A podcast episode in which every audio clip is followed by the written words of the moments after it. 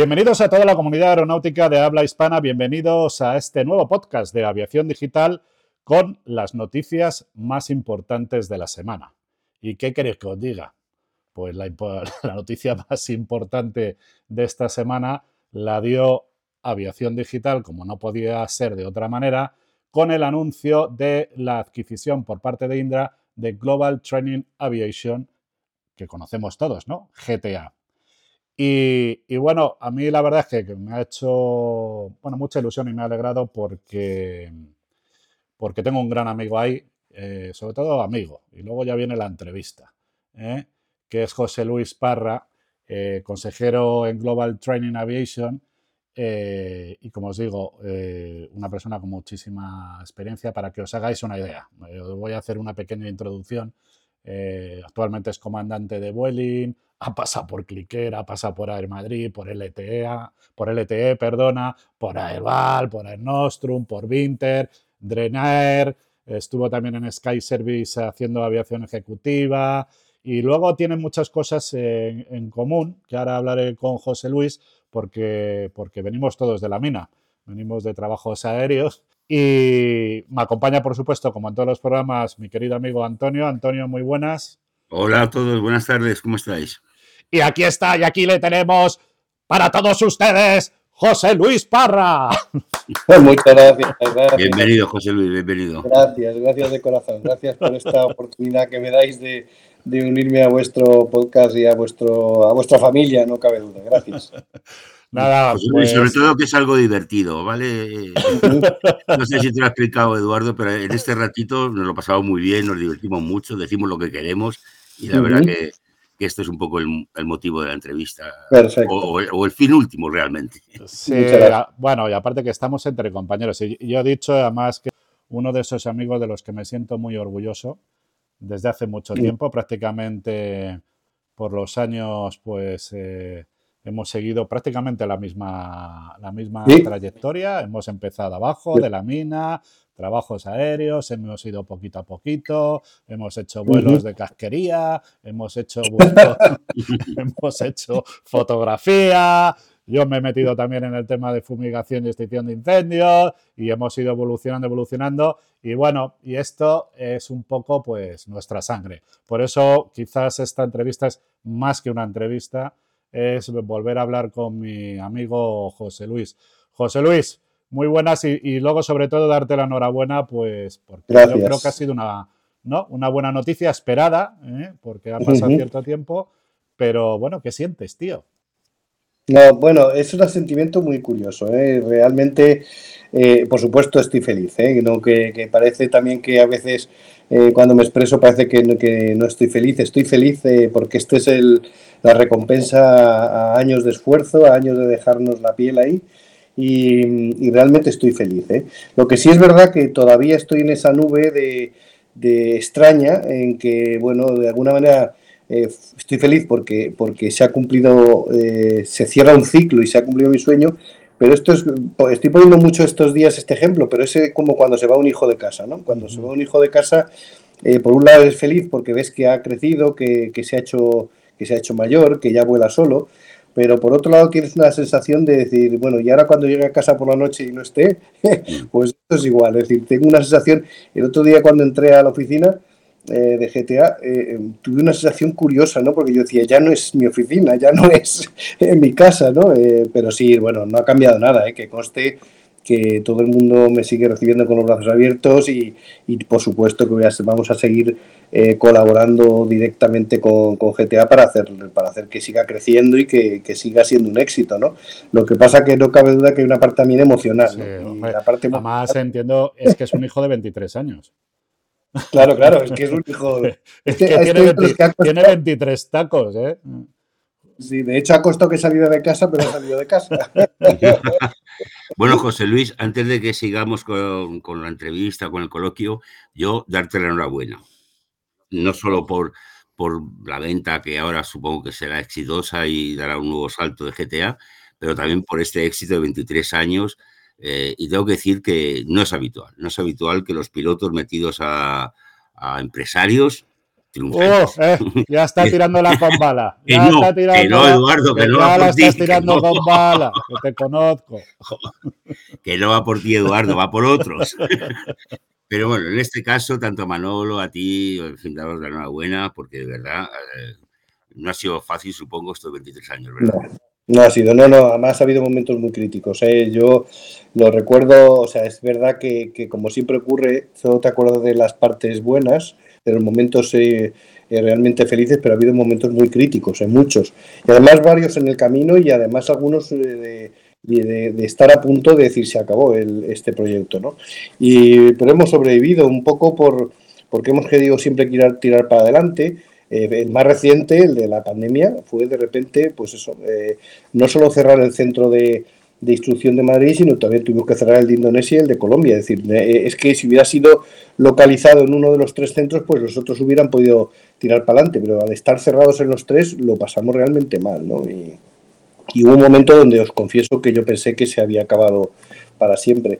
Cierto es que, bueno, que como ahora está tan de moda eso de la resiliencia, pues lo que hicimos fue pues decir, bueno, ¿qué hay que hacer para, para sacar esto adelante? Entonces, bueno, eh, financieramente conseguimos que, que, se fieran de nosotros los bancos que para, para, poder refinanciar toda la deuda y fue lo que nos ha dado la respiración. Y por supuesto, y lo quiero recalcar bien y, y además en letras mayúsculas, no me cabe duda que esto no hubiera sido posible si no hubiera sido por todos los empleados de GTA y, y los instructores de GTA que son los que han sabido en cada momento eh, seguir eh, ese camino. Es decir, yo, yo pongo siempre, les pondré siempre como ejemplo porque en los momentos críticos han sido los que han dicho, oye, que no pasa nada, que nosotros aquí aguantamos el, el pasar el cumulonismo, ¿no? Sabiendo que, que de estar cumulonismo viene Caboc, pero... Hay que circunnavegar, hay que, que dicen, ¿no?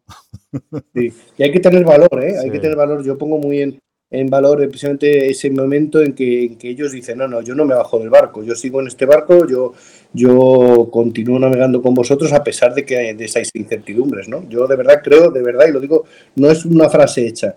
Eh, GTA no hubiera llegado donde ha llegado si no hubiera sido porque eh, la gente que estaba ahí apoyándonos, tanto empleados como instructores, no nos han bajado del sí, barco. ¿eh? Pero, no, pero, lo que está claro, José Luis, de que si hay una organización así que piensa de esa manera, que va con el equipo directivo, mucho tenéis vosotros en, en, en, esa actitud, ¿no? A la hora de gestionar, ¿no? Que se sienten muy identificados con, con, con, la empresa. Aparte de la resiliencia, que estoy totalmente de acuerdo. Antonio, has visto cómo los CRMs, cuando nos han introducido la resiliencia, sirve para algo. ¿eh? bueno, esto lo dejamos para otro día. los cursos de CRM lo sí, hablamos sí, otro día. Pero, pero no, José Luis, estás de acuerdo, ¿no? Que al final eres, sois no, una familia. Está, está claro. Al final, las familias sí, para lo no, bueno y para verdad. lo malo. Sí, yo creo, fíjate que yo creo que en parte también el éxito de GT ha sido el que eh, dentro de lo que es el tema de la instrucción aeronáutica, siempre tenemos que reconocer que todos hemos pasado por ahí, ¿no? Porque sobre todo cuando hacías un curso de habilitación de tipo, y es la frialdad que, que muchas veces se, había en la instrucción, ¿no? Donde tú ibas a hacer tu curso de habilitación y te decían, mira, este es el, estos son los manuales, el día tal empiezas y el día tal terminas. Y si te va bien, bien, y si no, allá tú. Eh, era mucho, sobre todo yo lo que siempre eh, he dicho es que hay, el problema de una habilitación de tipo es que es mucha información en muy poco tiempo. Y eso, y eso al más pintado lo que hace es hacerle que, que, llegue en un momento dado que, que pete, ¿no? Y, y, precisamente ahí es donde, donde está, pues eso, la capacidad de decirles, vamos a ver, eh, sabemos que vas a petar, sabemos que va a haber un momento en que, en que tu, tu nivel de incompetencia llegará a su máximo y, y, y, esa es la buena noticia, que es como lo sabemos, vamos a estar atentos para poder ayudarte, para poder, para poder estar cerca de ti en la parte más humana, ¿no? Eh, yo creo José, que... José Luis, tengo que decir que yo, sabéis que he sido cliente vuestro a través de Thomas Cook, trabajamos muy bien con vosotros y, y, de verdad que la parte de personal que nos trató y tú, teníamos trato no puede ser mejor y, y, y, eso es parte de vuestro éxito, claramente, ¿verdad? Te, te lo agradezco. Y además, pues mira, eh, yo pues, también, mira, nosotros tenemos mucho, muchos pilotos que vienen de fuera, de la India, sí. de Colombia, de mil partes del mundo, y yo siempre en la presentación que les hacía, el primer día les decía, durante un mes y medio, dos meses vamos a ser vuestra familia, para todo porque no solamente ya es la parte técnica, es que nosotros hemos tenido un alumno que eh, enfermó y hubo que llevarlo a un médico, uno que le robaron y hubo que llevarlo a... Es decir, eh, éramos...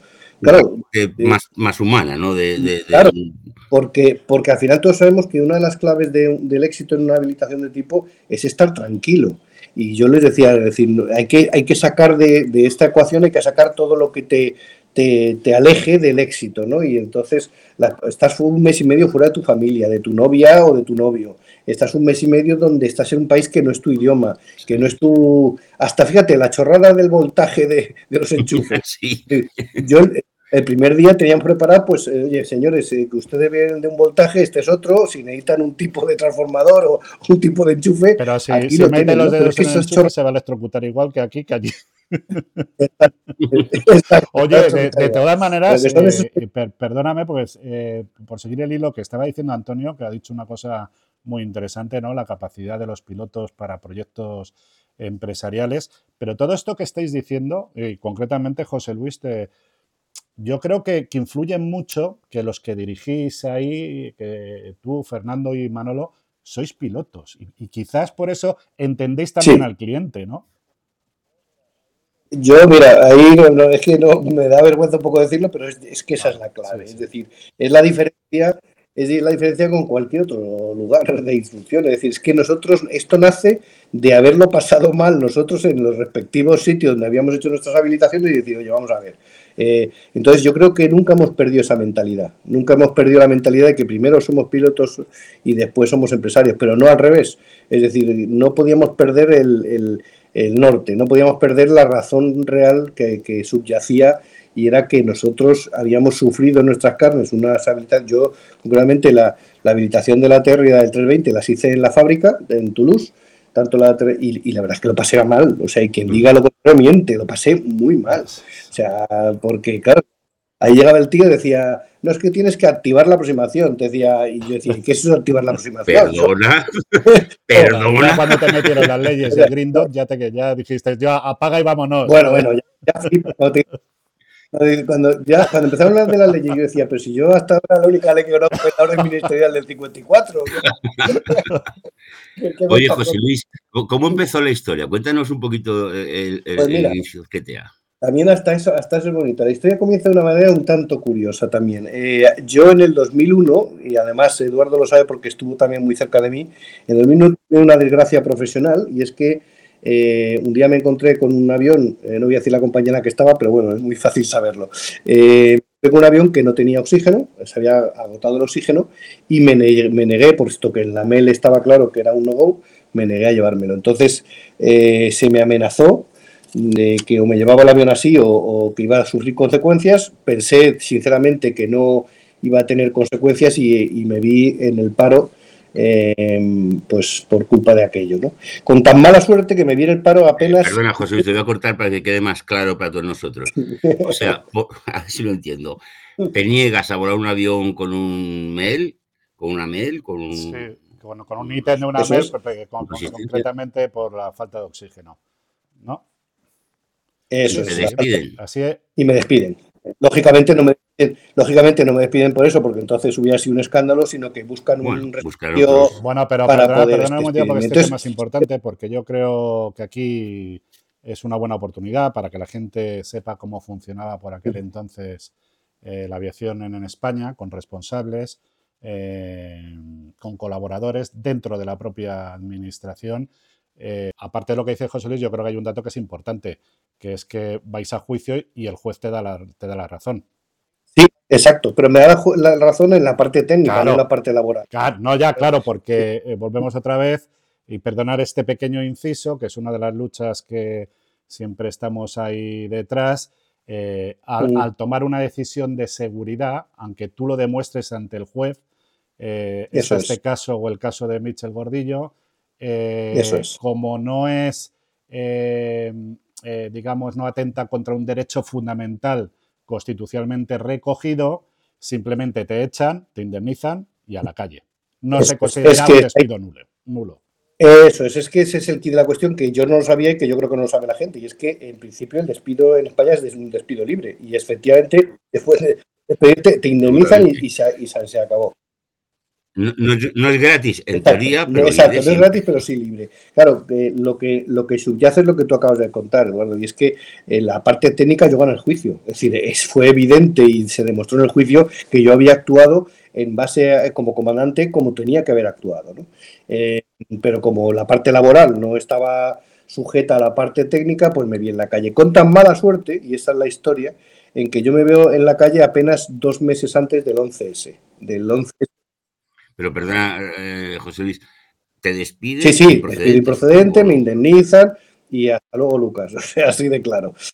Y, pero eso, encima es que el problema es que ocurrió justo dos meses antes del 11S. Entonces yo me tomé un, mes y pico de relax, de decir, bueno, voy a ver qué, cómo me organizo mi vida, porque además en aquel momento yo tenía ya cerca de 8.000 horas de vuelo, era comandante de Boeing 717, es decir, mm, decir que el mercado no era un mercado complicado para mí, ¿no? Eh, pero claro, lo que no me esperaba es que el 11S, eh, uno sabía de chocar contra las Torres Gemelas y todo el mundo de la aviación se vino abajo en cuestión de segundos. ¿no? Aunque luego realmente se demostró que no que había de, bueno otro tipo de, de, cosas debajo de esa situación, pero lo cierto es que la aviación se, se, contrajo de manera espectacular. Y a mí me pilla fuera, a mí me pilla sin trabajo. Entonces, ese momento, que es un momento trágico profesional, se transformó en el momento más dulce de mi vida aeronáutica. ¿Y por qué? Pues porque como veía que no tenía salida, entonces no se me ocurre otra cosa que ponerme a escribir un libro.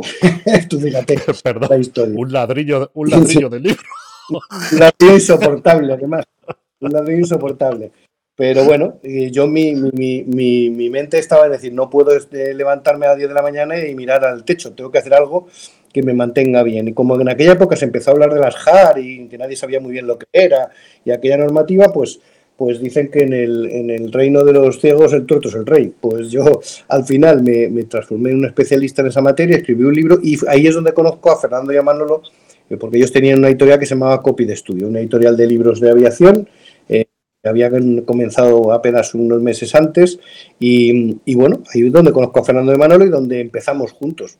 Eh, ¿Eso cómo evoluciona? Pues que esa normativa nueva habla de algo que no existía previamente, que eran las TRTOs, que eran los, las organizaciones de entrenamiento, y esa normativa, sabéis, porque lo habéis vivido en vuestras carnes, saca del entorno de la operación de, de la compañía el tema de entrenamiento. Entonces, ahí fue cuando una tarde le digo, oye, yo creo que esto es una oportunidad. Y ahí es donde, pues con un aula en la calle, en la calle Muro de, Barajas y poco más, pues montamos la primera, eh, bueno, la segunda TRTO de España. Curiosamente, la primera fue Spanair la segunda fue Global Trading Aviation y la tercera fue Iberia. O sea que fuimos la segunda TRTO en España. ¿no? Y, así empieza la aventura. Y una aventura que no tenía ninguna pretensión más allá de hacer lo que nos gustaba, que era dar instrucción y poco más. O sea, de verdad que ni, ni en el mejor de nuestros sueños estaba el que íbamos a tener un día un simulador. Y mira, al final hemos acabado. Yo te he abierto una cosa, José Luis, que cuando leí la noticia, mi sonrisa fue doble. Una de alegría por ti y otra por ver la cara de las dos eh, personas que estuvieron muy implicadas en tu despido, que no voy a decir porque si tú no lo dices yo no lo voy a decir, pero también os puedo decir una cosa. Si entráis en la hemeroteca de aviación digital están todos los nombres. O sea, os, os animo. Eh, aparte, si no me equivoco, Mira, yo Eduardo te, voy a decir una cosa. Yo tampoco lo voy a decir, pero no veo el motivo bueno, porque, de sinceramente. Bueno, no veo el motivo. Aquí denunciamos lo que haga falta y lo que sí, Antonio, Antonio, estamos, eh, no, estamos que no diciendo que dónde pueden encontrarlo, pero como el motivo de esta entrevista fundamentalmente es hablar con José Luis, pues eh, de luego no hay ningún tipo de, eh, de veto. No, no, Antonio, no es no ningún tipo de veto porque es público y está y está ahí el de la administración sabes que me gustan las cosas de frente. Y, ya sabes que estaba Luis Rodríguez detrás de todo esto, el de la agencia, hombre. ya me estás calentando, No, y luego también había otro compañero, ¿vale? Que también le afectó todo esto, que fue Yáñez, ¿no? Si no me equivoco. ¿Eh? Sí, ¿Eh? efectivamente. O sea, que fue... Pero bueno, sí, mira, lo bonito de esto es que, eh, pues yo creo que una vez más se demuestra que en la vida los momentos más críticos son los que te hacen renacer, ¿no?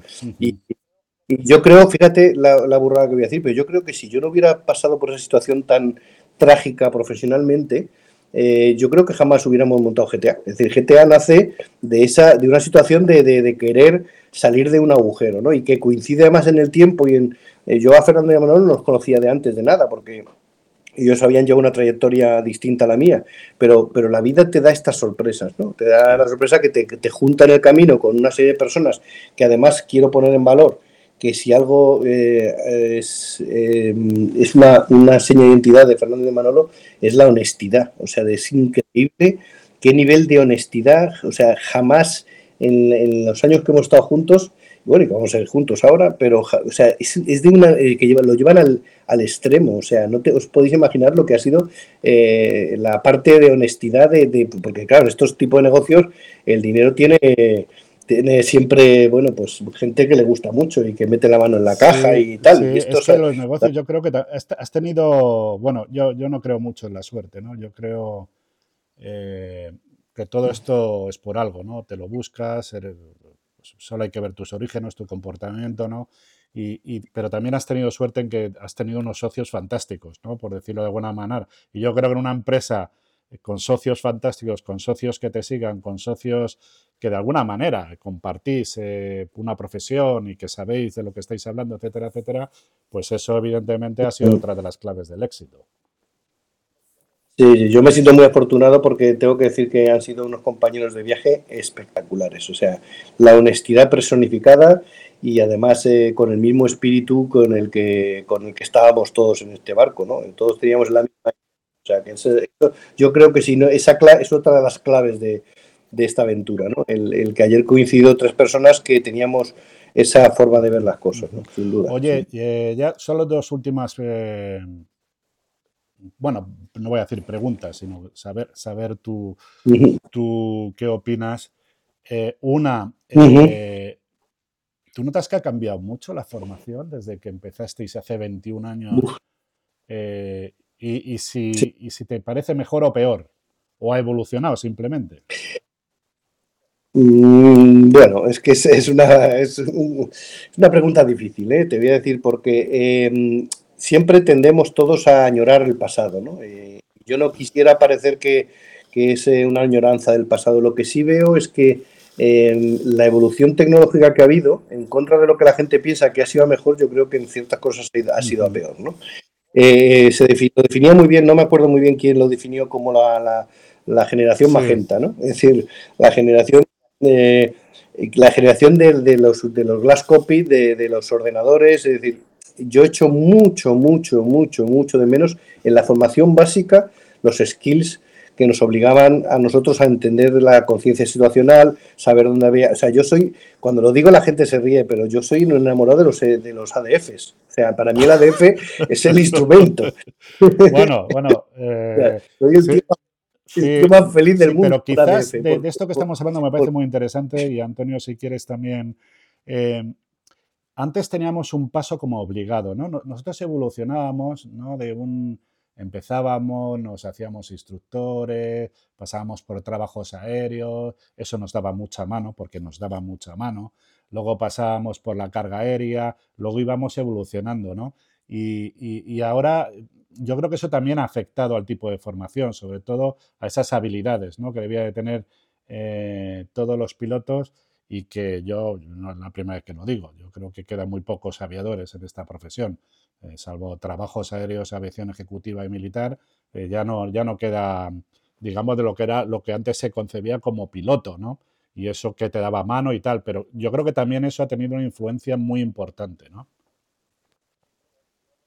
Sin duda, sin duda, porque además las escuelas eh, lo que hacen, eh, la formación se, se, dirige desde el minuto uno a piloto de línea, no, no hay, se saltan los, okay. los estados intermedios, entonces eh, no, no, existen escuelas, diríamos, de, de, trabajos aéreos, ¿no? Por decirlo de una manera, o, o bueno. Sobre todo falta una selección, es decir, hoy el que tiene dinero paga sí. y es piloto. Sí, claro, Mira, esa, es, esa es una de las razones porque la, por la que también de verdad, y en eso también estoy muy orgulloso, por la que desde el minuto uno, un empeño que tuvimos los tres, y en especialmente eh, tengo que reconocer que Fernando Gómez era el, el más el que más insistía en eso, el haber conseguido sí, las sí, becas Carlos Sanz. ¿Verdad que para mí el hecho, mira, de ahora empieza la, en la final de este mes empieza la siguiente edición y aunque es un granito de arena, es, es, casi nada dentro de lo, que debería ser, pero el empeño de haber conseguido eso y además de porque de querer implicar al sector privado, es decir, a los bancos, a los a, las empresas de, de, aviación, a todo el mundo en, a que se una a esto para que no sea lo que acabas de decir tú, es decir, que cualquiera que tenga vocación y valga pueda acceder a esto independientemente de, su capacidad económica, ¿no? Eso para... Bueno, muy de agradecer este granito, pero como bien dices, es un granito. Lamentablemente hoy... Sí. No, y además una palabra muy importante que ha dicho mm. José Luis, que me parece esencial para este trabajo, la vocación. Que hay gente que tiene vocación, pero que no tiene recursos económicos. Exacto. Claro, y al revés. ¿Y, a quién le importa la vocación si pagas? Claro, no, no, claro. Está claro, no, no, está claro. Así que, pero bueno, es lo que lo que tenemos. También hay que, yo soy de la teoría que hay que luchar con lo que se tiene. No vamos ahora a cambiarlo de la noche a la mañana, pero sí por lo menos aportar lo que podamos para que esto cambie. Pero ha, sido, ha sido, José, un paso atrás, yo creo, en la formación. Estamos quizá un poco hablando ya fuera de GTA, porque es a inicio lo que estamos hablando y vosotros siempre os habéis dedicado más a la, formación profesional, ¿no? Digamos, a la segunda etapa de los pilotos. Pero, pero realmente la formación de pilotos iniciales, de jóvenes cadetes y jóvenes vocacionales, esto, ¿quién puede hoy en España? ¿Dónde se forma hoy un piloto? No, no. Mm, mm, estaba antiguamente la ENA, la formación militar sí era buena, evidentemente, y, y, sí había una... Vosotros, o no sé si erais libres, vosotros... Sí, éramos libres siempre, José Luis y yo siempre hemos sido libres para todo. Libres para todos, sí. En su amplia... Ahora hablamos un poco de política, ya. Además, permíteme, permíteme, verdad, que, que, que le hace un eh, en favor de los que íbamos libres, porque además éramos los apestados, porque cada vez que íbamos a Salamanca a examinarnos, los de la, ENA nos miraban mal. Pero había, una selección, José Luis, o sea, suspendíais. Y yo era alumno. ¿eh? Claro, claro, si tú eras ahí de los enchufados, sí, sí, sí, lo, lo sé eh, lo podemos discutir otro día también. sí, el 90% eran enchufados, pero algunos nos colamos ahí un poquito de, de lateral. Pero sí, había una selección, es decir, ya sé que os maltrataban y que os examinaban, Alfonso y algunos otros, evidentemente, pero había una selección de pilotos, había, había un nivel mínimo que alcanzar. Uh, un tanto. Eh, acuérdate, quién andaba por allí por la ENA. Bueno, no vamos a decir motes. Una lista ahora enorme. Algo de nieve o no sé qué rollo. Que eh, de todas maneras, Ay, los famosos transitorios, no nos olvidemos de ellos. Bueno, y os olvidáis de otro tema, ¿eh? ¿Sabéis que sí que hubo la Comunidad de Madrid becados? Sí, pues sí, sí, sí. El decano estuvo en eso. Juan Carlos Lozano, que supongo que también le conoceréis, por ejemplo. Ah, también. y Luis Arias y tal. Hubo una promoción ahí eh, que eran de, pues, pues que sacó la Comunidad de Madrid. Sacó la Comunidad de Madrid y se piloto. En Ocaña, en Ocaña, es cierto, eh, que convendría recordarlo. Y ya lo último, José Luis, que sé que te tienes que ir, eh, con toda tu experiencia, ¿vale? Más o menos, porque yo te conozco y yo sé que a ti te tira mucho tema trabajos aéreos, aviación ejecutiva.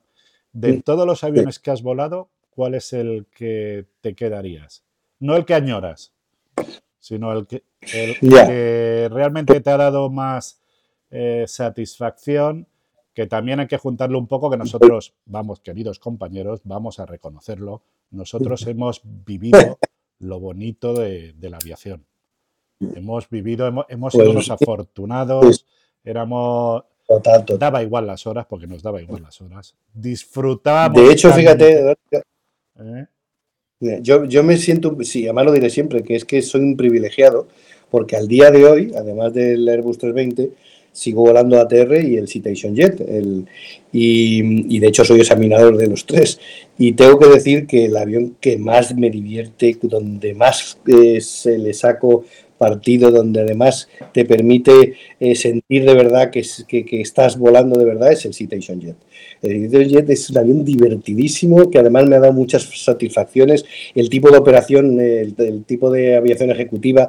Mira, otra cosa que a lo mejor parece una chorrada, pero de los vuelos que más me llegan al corazón es precisamente el trasplante de órganos. eso lo he hecho yo también, ¿eh? Es súper... Cuando trabajas para la ONT y sabes que, además es que es maravilloso en este país que tanto muchas veces criticamos, en el momento que pides puesta en marcha, te permiten todo, eres el primero en despegar, te dan, o sea, yo, yo he despegado de Madrid y en el primer contacto con Madrid, control, eh, me han dado directo a, a, la baliza de Sevilla, o sea, directo. Y de verdad es, de las cosas más gratificantes que yo he hecho en aviación, ¿no? El trasplante de órganos es, es maravilloso, te sientes bien, te sientes, es una operación además muy, muy demandante porque tienes que estar en el aire en cuanto antes y, sabes que de tu, de tu pericia, de tu capacidad depende la vida de una persona. Sí, muy, muy reconfortante, estoy totalmente de acuerdo contigo. ¿eh? eh encima la poco valorada, ¿eh? pero y también te voy a decir otra, ¿vale? Pues yo ya sabéis que tiro mucho a, a trabajos serios, que es la extinción de incendios. ¿Vale? Y, también los compañeros que se dedican a traslados sanitarios eh, y los compañeros que se dedican a salvamento marítimo, ¿no? Son profesiones que aparte de la satisfacción como piloto, ¿eh? que vuelvo a decir que son... Todavía es un sector en el cual uno se puede considerar piloto, se puede considerar aviador. La labor social es que te llena. Te llena, te llena tanto, te llena tanto que a veces es un peligro. Y es un riesgo. Sin duda, sin duda. Porque crees que, te, que tú vas a salvar el mundo. Y a veces, pues, pues, pues.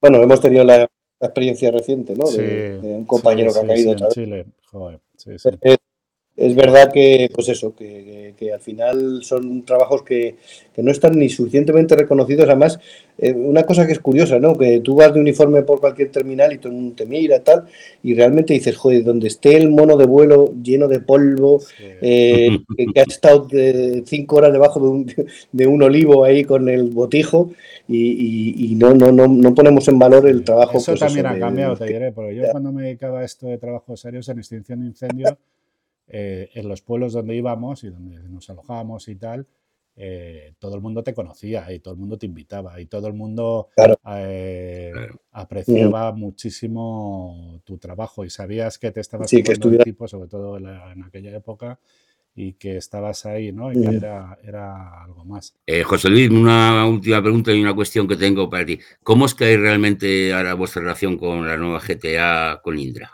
Bueno, pues realmente no, no cambia nada. ¿eh? Lo único que, lógicamente, al ser ellos los, eh, dueños, por así decirlo, nosotros salimos como directivos eh, y nos quedamos, por un lado, del punto de vista en la instrucción, pura y dura, es decir, como instructores cada uno en nuestra aeronave y tal, y luego vamos a, bueno, ellos piensan que debemos también mantenernos como asesores en el sentido de que, lógicamente, quien conoce la empresa de dentro somos nosotros y vamos a colaborar con la, con la dirección, con la...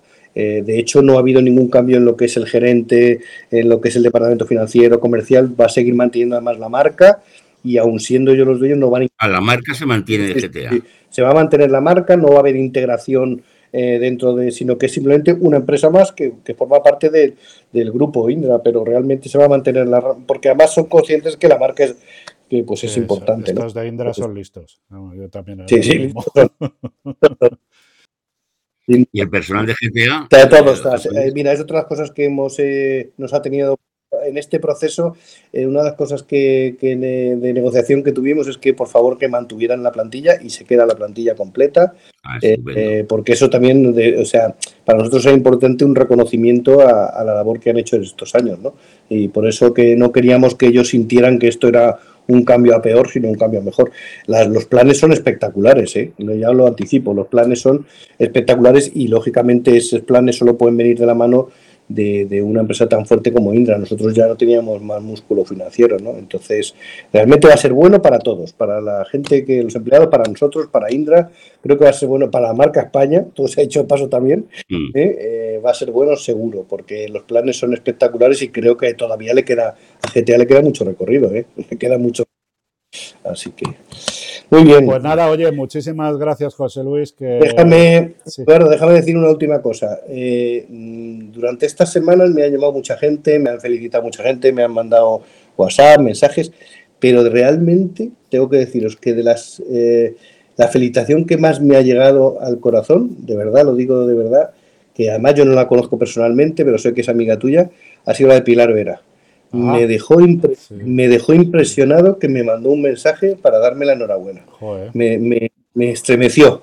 Me estremeció. Joder, Porque pues qué, qué- qué- bien, no, no sabía nada, ¿eh? No sabía. no la conozco Eh, yo, ¿Sí? yo- Sí la yo sí que conozco- la conozco, vamos, que ya sabes, la conozco personalmente y aparte estamos en un proyecto ahora muy chulo que no puedo contar, pero, pero que en breve, sé. en breve daremos noticias. Pues te digo, me, me impresionó muchísimo, ¿eh? me mandó un mensaje por LinkedIn y yo no la conozco personalmente, pero sí la sigo desde, desde, desde que el comienzo de la asociación y todo eso, y me estremeció que una persona tan comprometida con, con la seguridad, con la que me dé la enhorabuena y que me diga gracias por todos estos años, ¡buf! Sí, pues que, querido José Luis, tu currículum te avala.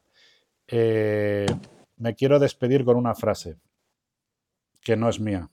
Eso es. No llores porque se acabó. Sonríe porque sucedió. Gabriel García. Márquez. Pues muchísimas gracias, José Luis. Muchísimas gracias, Antonio. Y, y nada, eh, muchísimas gracias a todos los que nos estáis oyendo, nos estáis escuchando, a nuestros seguidores.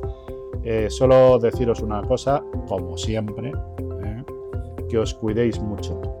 Cuidaros mucho Eso es. porque a pesar de todo, a pesar de lo que nos rodea, os tenéis que cuidar, porque os necesitamos. Hasta el próximo programa. Gracias. Un abrazo. Un abrazo, gracias.